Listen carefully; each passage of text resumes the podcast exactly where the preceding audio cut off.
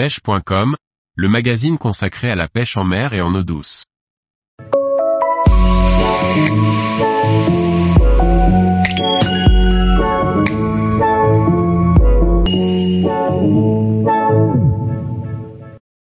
Quel support de canne et quelle bagagerie choisir pour le surfcasting Par Manon Mainvie.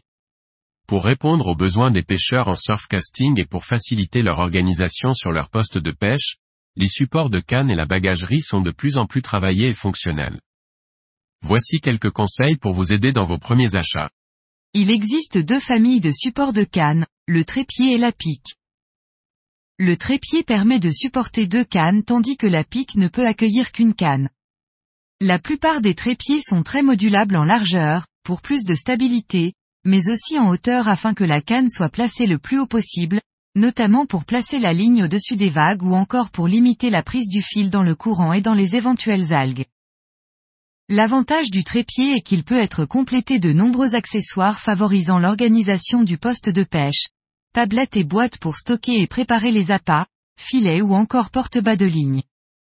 Cette composition peut s'avérer précieuse pour les pêches sur des plages avec de grandes amplitudes de marée. Le trépied est également indispensable pour pêcher dans les zones rocheuses, où il est impossible de d'enfoncer la pique. Toutefois, la pique a l'avantage de prendre moins le vent. Elle est donc la bonne option en cas de conditions météo musclées. Pour pouvoir s'adapter à toutes les conditions, il est essentiel de partir au bord de l'eau avec un grand nombre d'accessoires et matériel de rechange pour pouvoir modifier ses lignes et montages, changer ses plombées, etc. Cela représente donc un grand nombre d'éléments à trier et ranger dans un sac ou dans une caisse. Il existe sur le marché de nombreux paniers caisses qui offrent de gros volumes de stockage. Ils sont généralement étanches et ont une surface plane qui permet de préparer ses appâts ou encore de s'asseoir en attendant la touche.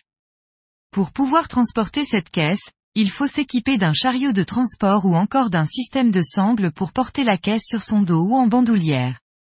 Toutefois, depuis quelques années, on observe l'émergence de sacs techniques développés spécifiquement pour les besoins du surfcasting.